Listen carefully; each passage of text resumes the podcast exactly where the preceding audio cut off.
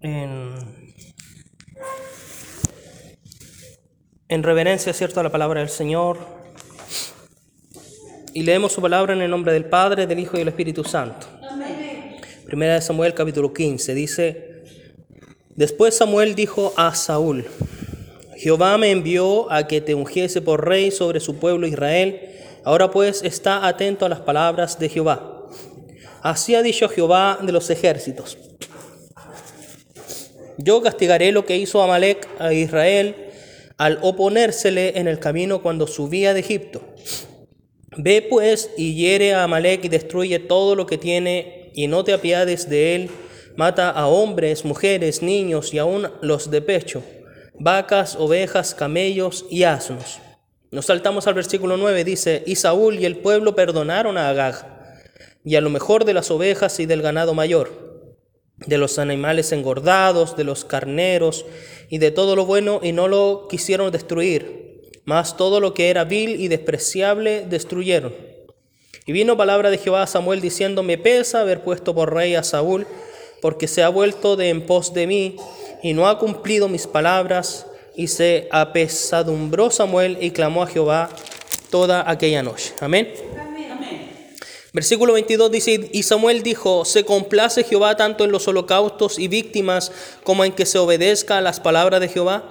Ciertamente el obedecer es mejor que los sacrificios y el prestar atención que la grosura de los carneros, porque como pecado de adivinación es la rebelión y como ídolos e idolatría la obstinación. Por cuanto tú desechaste la palabra de Jehová, él también te ha desechado para que no seas rey. Amén. Pueden tomar sus asientos. Damos gracias a Dios por esta palabra. Y meditaba precisamente en, los estudios bíblicos que hemos hecho, en, en cómo cierto el pecado entró a la humanidad por medio de cierto la desobediencia, de, en este caso de Adán, de Eva, eh, cómo todo eso también trajo consecuencias, eh, no solamente para ellos, sino que trajo consecuencias para toda la humanidad. Y cuando le decía al Señor, sobre el mensaje de poder predicar el día de hoy eh, como una especie de amonestación eh, final o, más que amonestación, como de animarnos a nosotros mismos a que obedezcamos a Dios. Porque hay consecuencias, lamentablemente, para todo aquel que desobedece. Amén la palabra de Dios nos llama y por lo que leíamos aquí, Dios se agrada más de la obediencia que de los holocaustos. Dios se agrada más de que nosotros, ¿cierto?, seamos obedientes, que hagamos su voluntad, que hagamos lo que Él quiere que nosotros hagamos, antes, ¿cierto?, de que nosotros presentar una ofrenda que no sea eh, grata delante del Señor. Y lo vimos, ¿cierto?, con la vida de Caín, de Abel, que dice la palabra del Señor que las obras de Caín eran malas, en cambio las obras de su hermano Abel eran justas. Y lo que nos muestra, ¿cierto?, que Dios recibió la ofrenda de Abel porque él venía con un corazón diferente. No solamente con una actitud obediente, sino que también venía, ¿cierto?, con una actitud de humildad, una actitud que realmente quería, ¿cierto?, agradar a Dios con lo que a él se le había enseñado. Amén. Y desde el principio entonces de la creación de las cosas vemos la desobediencia que tiene lamentablemente consecuencias. Para el hombre, ¿cierto? Fue una fatiga mayor, ¿cierto? Al, al, al, él, ¿cierto? Sembrar las cosas con el sudor, ¿cierto? De su frente, con afrentas, para poder, ¿cierto? Obtener el fruto de la tierra multiplicar, ¿cierto?, eh, en gran manera la, preñez, ¿cierto?, de, de, la mujer. Y tantas cosas que vienen más adelante. Por ejemplo, se nos viene a la memoria la vida de Lot. Dice la palabra de Dios que Lot era un hombre, ¿cierto?, que vivía conforme a la vista, que él lanzando los ojos cuando tuvo la disputa, ¿cierto?, los pastores de él con los pastores de Abraham, dice que Abraham para evitar el problema le dijo, ve y elige, ¿cierto?, el lugar donde tú quieras, ¿cierto?, del lado del río que tú quieras, tú irás a aquel lugar y yo iré por mi parte. Y dice que él alzando los ojos vio que toda la tierra donde él miró, ¿cierto?, era buena, porque vivía conforme a los ojos, conforme a lo que él quería, y llegó hasta la localidad, ¿cierto?, de, Sodoma y de Gomorra. Él creyó que allá sus negocios iban a ser muy buenos, Y es como lo que Dios hablaría en este tiempo a nosotros. Si Dios sabe, y nosotros sabemos, ¿cierto?, que, que el tráfico de droga, por así dar un ejemplo, eh, es malo, es desagradable, destruye vidas, no vamos a trabajar en eso. No vamos a estar, ¿cierto?, que haciendo papelitos o tener que estar repartiendo o estar en una esquina como un soldado. No, eh, hay cosas, ¿cierto?, en las cuales el Señor se desagrada y había muchas cosas desagradables en la vida, ¿cierto?, de, del pueblo de Sodoma y de Gomorra. Habían cosas que le desagradaban a Dios y dice que ya el pecado era tal que subió hasta la presencia de Dios. Pero Lot fue un desobediente y fue hasta ese lugar. Bendito sea el nombre del Señor. Él sabiendo cómo tenía que comportarse, sabiendo cómo debía de actuar, él no prefirió ir hasta ese lugar con tal de hacer crecer sus ingresos monetarios. Pero Dios, eh, aún en su misericordia, ¿cierto? Fue donde él, por medio, ¿cierto? De estos ángeles, ¿cierto? Que a lo mejor adoptaron una forma humana para advertirle que, que saliera de aquel lugar porque Dios iba a destruir ¿cierto? Sodoma y Gomorra.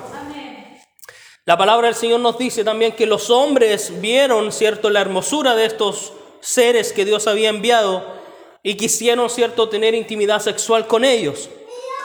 Era tal la degeneración que ya Dios tuvo que apresurar las cosas, salir, ¿cierto?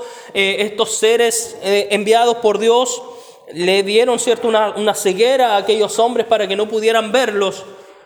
Y al momento de salir dice la palabra de Dios que cayó fuego, ¿cierto? Azufre del cielo y consumió la, ciudad. Pero antes de eso les dio una ordenanza y démonos cuenta de cómo la desobediencia siempre está arraigada en nosotros. Dios le dice, ¿cierto? Sal de aquí, ¿cierto? Y no mires atrás, sino que sigue adelante y no te preocupes por dónde tengas que ir. Y aún así, cierto, la mujer de Lot, según lo que eh, se menciona en el libro de Génesis, en el capítulo 19, ella miró atrás y se convirtió en una estatua de sal. Sean cuales sean los motivos, aunque para mí siempre va a ser el poder de Dios que lo hizo, porque hay algunos, cierto, que dicen que aquel lugar eh, es rico en sales, en minerales o todo lo que pudo haber caído, la, pudo haber hecho que, que pasara lo que pasó con ella, ¿cierto? Eh, aunque muchos quieran desacreditar la palabra del Señor, para mí simplemente fue el poder de Dios quien actuó ahí por la desobediencia de ella. Amén. Dice la palabra entonces, la mujer de Lot miró atrás a espaldas de él y se volvió estatua de sal, que es lo que nunca nosotros como familia, ¿cierto? Siempre debiéramos de tomar las riendas y todos apuntar para el mismo lado, porque cuando se hacen cosas a las espaldas, vienen las consecuencias para cada uno de nuestros hogares. En este caso, Lot se quedó sin su mujer, trajo la consecuencia de, como dice aquí, que cuando Dios destruyó, ¿cierto? Eh, todo aquello, eh, dice que Dios se acordó de Abraham y envió fuera Lot de en medio de la destrucción. Y donde Dios le había dicho que él se fuera, él dice que subió a Zoar y moró en el monte, no en el lugar que Dios le había dicho que él se fuera. ¿Por qué? Porque seguimos mirando según nuestra propia vista. Y ahí ya vemos la situación de las hijas que lo embriagan para poder tener incesto con él. Consecuencia tras consecuencia trae la desobediencia. Amén. Amén. Podemos citar, ¿cierto?, a otro hombre según lo que dice el libro de jueces, desde el capítulo 13 al versículo 16, se menciona toda la vida de Sansón. Sansón fue, cierto, em, enviado a este mundo con un propósito que era el de destruir a los filisteos. Ese fue el propósito por el cual Dios lo creó. El propósito por el cual Sansón nació y por eso que fue santificado desde el momento o apartado desde el momento, cierto, en el cual él nació. ¿Cierto? Que a él, ¿cierto? Iba a ese, el voto del Nazareo, ¿cierto? Que no iba a entrar vinos por él, ¿cierto? Ni nada de con, con, lo cual contaminarse. Pero llega un momento en el cual cuando vemos las bendiciones de Dios, cuando vemos, ¿cierto? Que Dios nos ha dado tantas cosas, viene eh, el egocentrismo, vienen aquellas actitudes que son, ¿cierto? Desafiantes delante de Dios que cuando Dios dice no tomes a aquella mujer filistea, ¿cierto? El hombre insiste y toma a aquella mujer filistea. Cuando la palabra del Señor dice que no se contamine con un muerto, Él vino, ¿cierto? Y sacó aquel panal, ¿cierto? Del cuerpo muerto del león. Y, un hombre que había sido apartado no podía hacer o, o tener esa actitud sabiendo que estaba en contra de la ley de Dios viviendo en desobediencia. Muchos siempre se acuerdan de Sansón que rompía las, ¿cierto? las ataduras, el Sansón que amarraba las colas de las zorras, ¿cierto? para poder quemar los campos de los filisteos, el Sansón que sacaba con su fuerza ¿cierto? las puertas de la ciudad.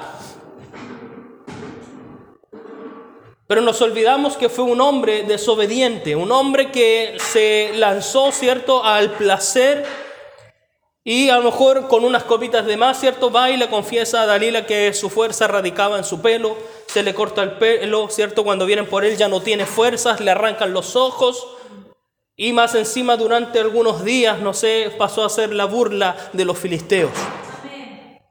Consecuencias de nuestra desobediencia consecuencias de nosotros apartarnos de Dios, consecuencias de las cuales nosotros cuando decimos algo, o en este caso cuando Dios dice algo por medio de un predicador, por medio de un pastor, por medio de alguien que anuncia la palabra, nosotros no lo tomamos en cuenta porque es cierto el, pastor que yo lo conozco, es que es familiar, es sobrino, es lo que puede hacer, es un primo, es un vecino, eh, y no, cierto, acatamos la palabra de Dios. Dios va a usar el vaso que Él quiera usar y el vaso que quiera ser usado. Porque hay vasos que no se dejan usar. Vasos, como dice la palabra del Señor, o utensilios, ¿cierto? Que no son de honra. Pero en cambio Dios va a usar a los que quieran, ¿cierto? Ser usados y los va a honrar para que sigan predicando la palabra del Señor. ¿Cuál fue la consecuencia en este caso, cierto? El ser humillado, el ser la burla de aquellos hombres. Pero Dios en su misericordia escuchó su último clamor, que le diera fuerzas para poder terminar la misión que Dios le había encomendado. Y Dios tuvo misericordia porque él quería que los filisteos fueran destruidos. Y aunque no hubiera sido Sansón, Dios prontamente tenía que levantar a otro, ¿cierto? A otro juez. Amén. Estuvo Gedeón, estuvo Jefté, hubieron tantos hombres que Dios usó Dios siempre va a usar un hombre, aunque un hombre desobedezca, Dios va a tener a otro ya en mente. Y es lo que vimos ahora con el versículo de lo que nosotros leíamos, ¿cierto? En primera de Samuel, eh, en el capítulo 15. Dice que el pueblo pidió rey y Dios le dio un rey, ¿cierto? Y se levantó Saúl. Dice, Samuel dijo a Saúl, Jehová me envió a que te ungiese por rey sobre su pueblo Israel. Ahora está atento, dice, a las palabras de Jehová. Y es lo que cada uno de nosotros debe hacer también. Estar atento a las palabras de Jehová. Así ha dicho Jehová de los ejércitos. Yo castigaré lo que hizo Amalek a Israel al oponérsele en el camino cuando subía de Egipto. Imagínense, desde el tiempo en el cual Moisés, cierto, conducía al pueblo de Israel por el desierto, desde ahí que Dios dijo, cierto, y ya tenía como quien diríamos nosotros, ¿cierto? La bala pasada con aquella ciudad, con aquellos reyes, con aquel pueblo, ¿cierto? Yo castigaré lo que hizo Amalek a Israel al oponérsele en el camino cuando subía de Egipto. Ve pues, dice, hiere a Amalek, destruye todo lo que tiene, los animales, ¿cierto? A, los, a las mujeres, a los niños y aún a los que están tomando pecho, mátalos a todos, quita la vida. Pero dice la palabra del Señor que Saúl no obedeció al Señor, sino que él dejó lo más engordado, ¿cierto?, de, de, lo del ganado, dejó lo mejor y lo que para ante los ojos de él era vil, lo desechó. Perdonó la vida, dice aquí, ¿cierto?, a Agag. Y vino la palabra de Jehová a Samuel diciendo, me pesa haber puesto por rey a Saúl. Amén.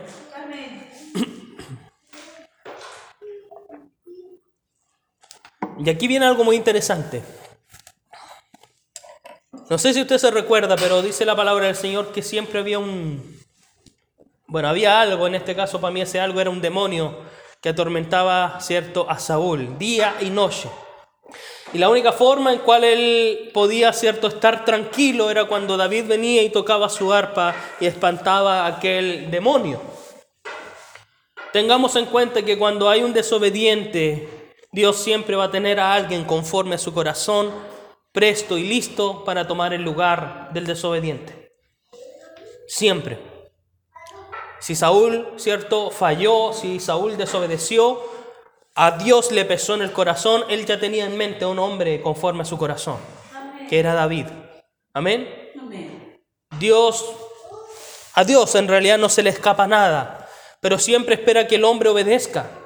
Cuando nos hicimos la pregunta, ¿por qué entonces Dios puso el árbol del conocimiento del bien y del mal en el medio del huerto? Era para ver si es que el hombre iba a obedecer a su palabra. No hay nada que se le escape a Dios. Dios, aunque en realidad sabía lo que iba a acontecer, permitió toda esta situación para que quedara plasmado en su palabra para enseñanza para nosotros, dice su palabra. Saúl un hombre que, a quien después le vino, cierto, la envidia. Comentábamos eso en el estudio. Cuando todos celebraban la victoria, decían, Saúl mató a miles, pero David a diez miles. Y entre la envidia y quiere buscar, cierto, cómo poder, cierto, destruir a David. Y llega al extremo de tener que consultar con una divina. Eso es lo que pasa con el hombre que desobedece a Dios y se aparta de Dios. Ya después, como no está la presencia de Dios en él, tiene que buscar, cierto, y consultarle al diablo, mi hermano. Bendito y alabado sea el nombre del Señor. Otro desobediente, Jonás, que tiene todo un capítulo que habla de él. O sea, perdón, todo un libro de cuatro capítulos que hablan de él. Que Dios le dice, anda, ve a Nínive y anuncia de que voy a destruir la ciudad si es que ellos no se arrepienten. El hombre no quiso obedecer, y yo creo que cada uno de nosotros sabemos la historia, ¿cierto? Hasta en la escuela dominical lo hemos visto, y, ¿cierto? Él quiso irse por la ruta del mar hasta eh, Tarsis. Pero dice que se levantó un viento, ¿cierto? El mar estaba embravecido, los del barco tiraban las cosas pensando que a lo mejor así iban a, poder manejar mejor la, el barco hasta que Jonás dice, en realidad todo esto está aconteciendo por culpa mía, porque he desobedecido al Dios del cielo, de la tierra, de todo lo que existe. Porque aunque ellos tuvieran un Dios para cada cosa, no, Dios es uno solo. Amén. Y dice la palabra que cuando lo tiraron al mar, las aguas se calmaron, vino un pez, lo tragó y en esos tres días Dios tuvo que enseñarle de que tenía que pasar por el proceso y ser humilde, obedecer, que no es tomar a la tonta y a la loca, ¿cierto? o, a la ligera lo que es el Evangelio. Lo que es, ¿cierto? Tomar, ¿cierto? Como dice la palabra del Señor, ninguno que tomando el arado mira atrás es digno de ser un hijo suyo o de ser, ¿cierto? Un enviado de Él un ministro suyo. Nadie que habiendo tomado el arado y mira para atrás. Luego vemos, ¿cierto?, que él va y anuncia, pero después lamentablemente se anda quejando. Y Dios no quiere eso de cada uno de nosotros. Dios no quiere eso. Dios quiere que seamos obedientes.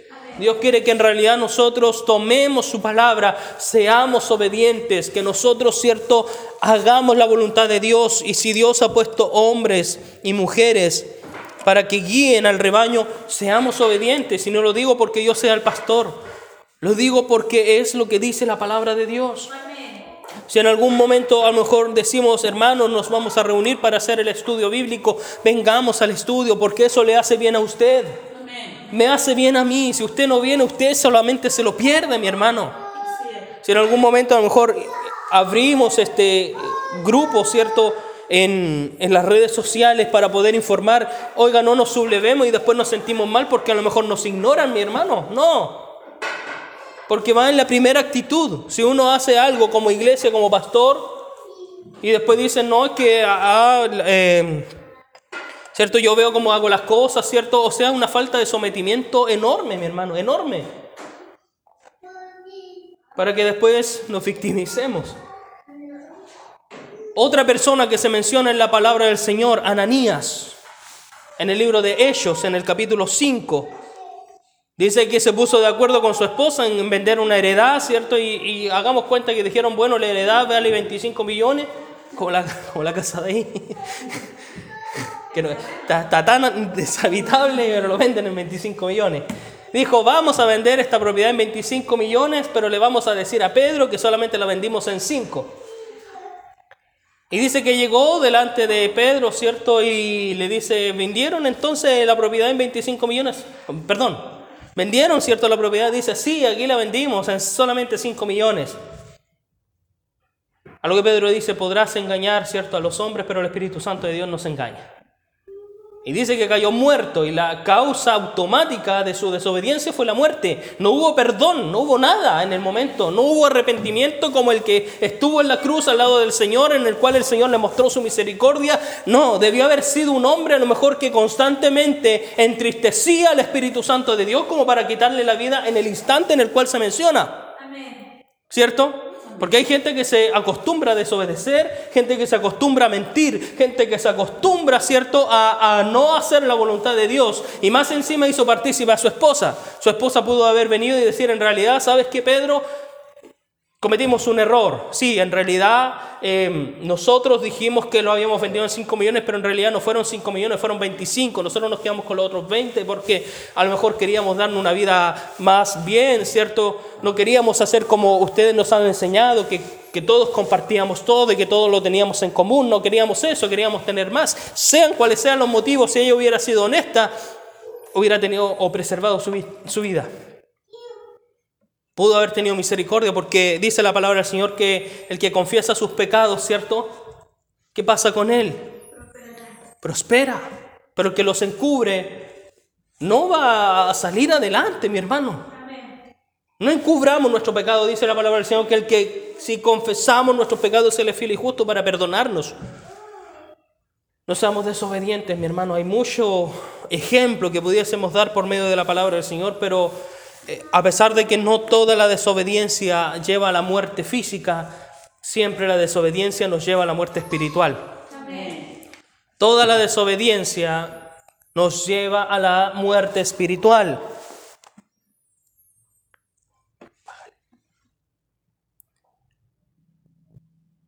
Es por eso que aquí Dios desecha a Saúl y por eso que por medio del profeta le dice, ¿se complace acaso Jehová tanto de los holocaustos y víctimas como en que se obedezca a las palabras de Jehová? Porque esa fuera la excusa de Saúl. Es que, ¿sabe esto? Lo dejamos porque queríamos ofrecer holocausto. Queríamos, ¿cierto?, entregarle al Señor. Oye, si Dios en algún momento nos dijera a nosotros, quiero que ustedes estén aquí solamente orando, orando, orando, porque eso es lo que quiero. Y se levantaron un hermano y dice, no, ¿saben qué? Pongamos los equipos y toquemos música, si total eh, tenemos que entregarle nuestra adoración a Dios.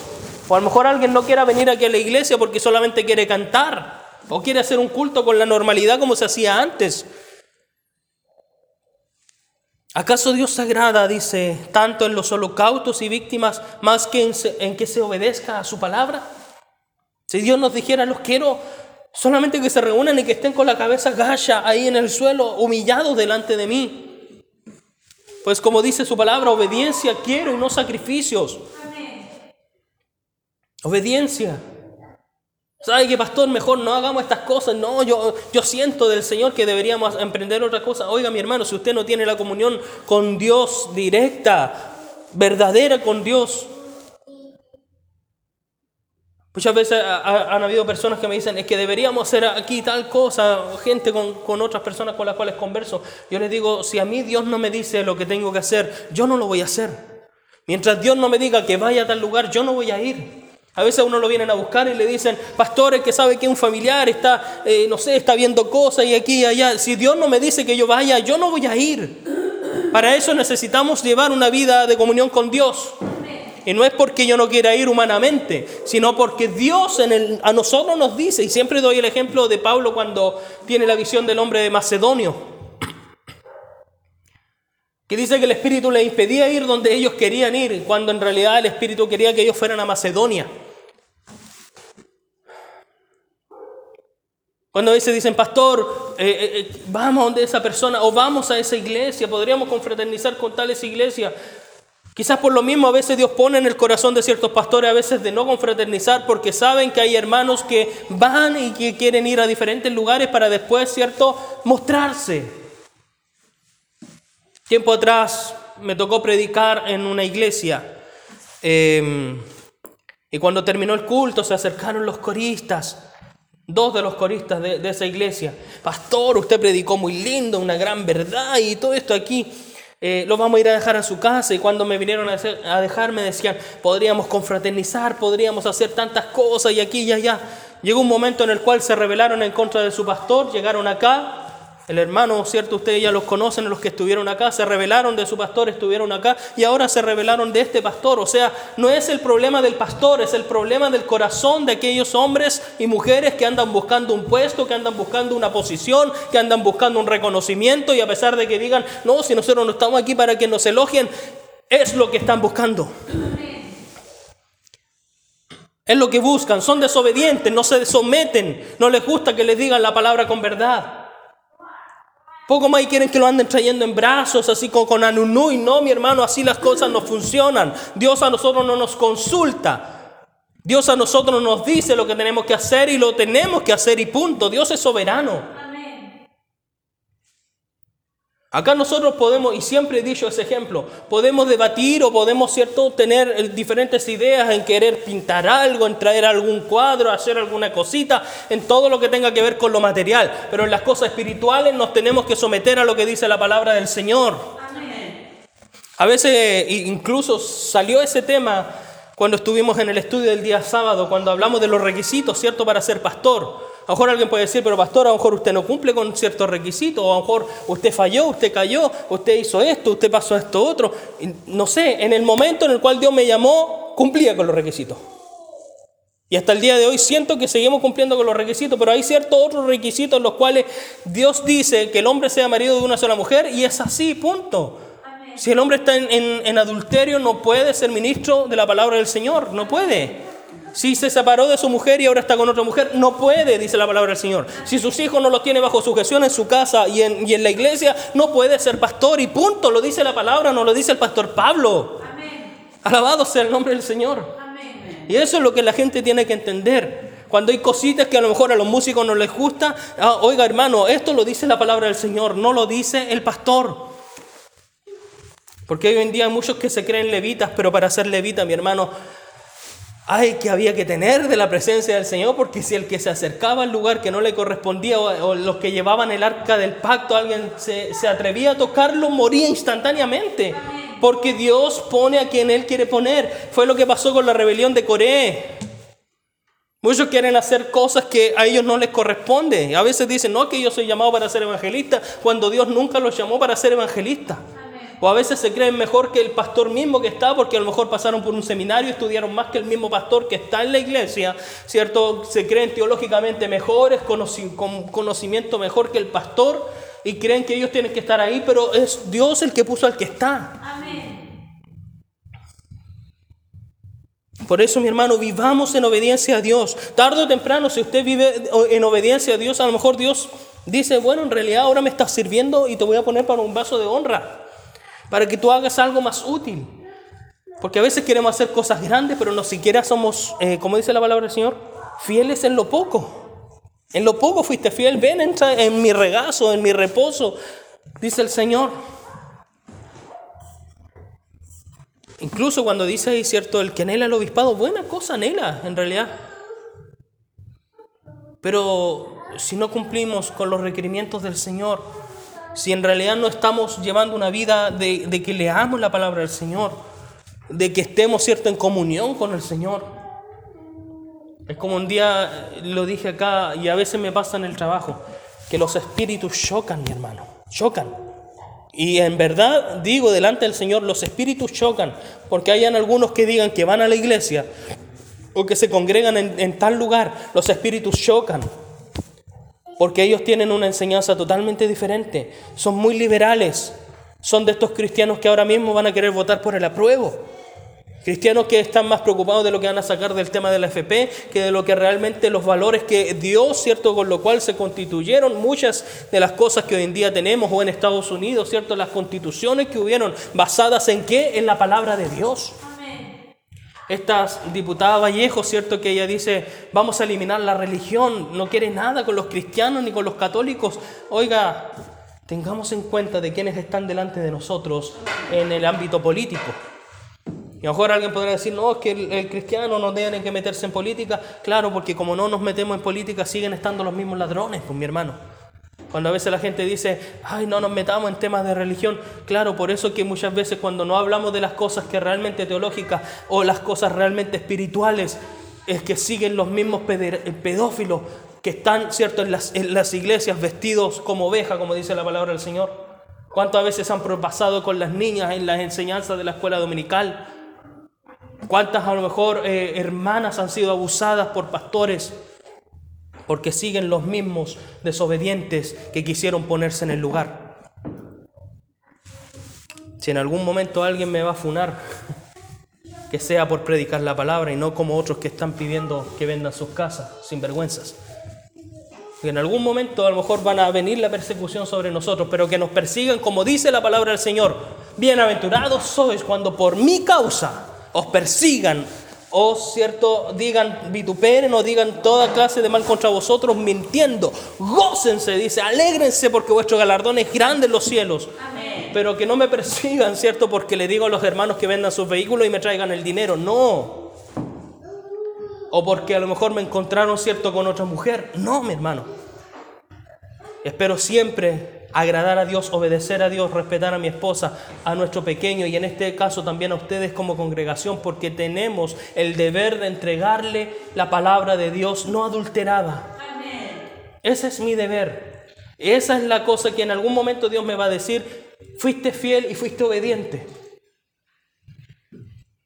Espero que siempre el Señor en algún momento diga, a mí no me interesa que Él diga, no sé, tengo un trono para ti, tengo un lugar especial, no, a mí me interesa que en algún momento Él me diga, tú fuiste fiel en lo poco, entra solamente en mi descanso, yo quiero descansar cuando llegue ahí arriba. Porque acá uno quiere descansar en la playa y lo toman detenido. uno quiere ir a relajarse un rato y, está con el miedo de que lo vayan a, a detener. Allá arriba vamos a descansar eternamente en el regazo de nuestro Señor. Amén. Vamos a ponernos en pie y vamos a dar gracias al Señor por este mensaje